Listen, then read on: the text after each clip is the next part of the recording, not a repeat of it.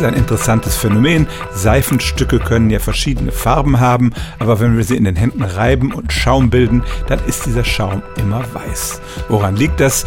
Die Seife bildet winzige Bläschen, deren Haut ist sehr dünn und deshalb sieht man nicht viel von dieser Farbe. Ihre Hauptfunktion ist, dass sie Licht spiegeln und streuen. Es wird also das weiße Tageslicht, was auf sie einfällt, in alle möglichen Richtungen reflektiert und das erzeugt dann diesen weißen Eindruck. Dazu kommt, dass die Seife ja immer recht dezent gefärbt ist. Anders ist es zum Beispiel beim Bier. Da hat helles, blondes Bier immer einen weißen Schaum, während dunkle Biersorten da schon einen kräftigen Braunstich haben. Also Schaum, egal wie er erzeugt wird, streut und reflektiert sehr viel weißes Licht und wirkt deshalb sehr hell. Ganz weiß ist er allerdings nicht immer. Stellen auch Sie Ihre alltäglichste Frage unter stimmtz.radio1.de.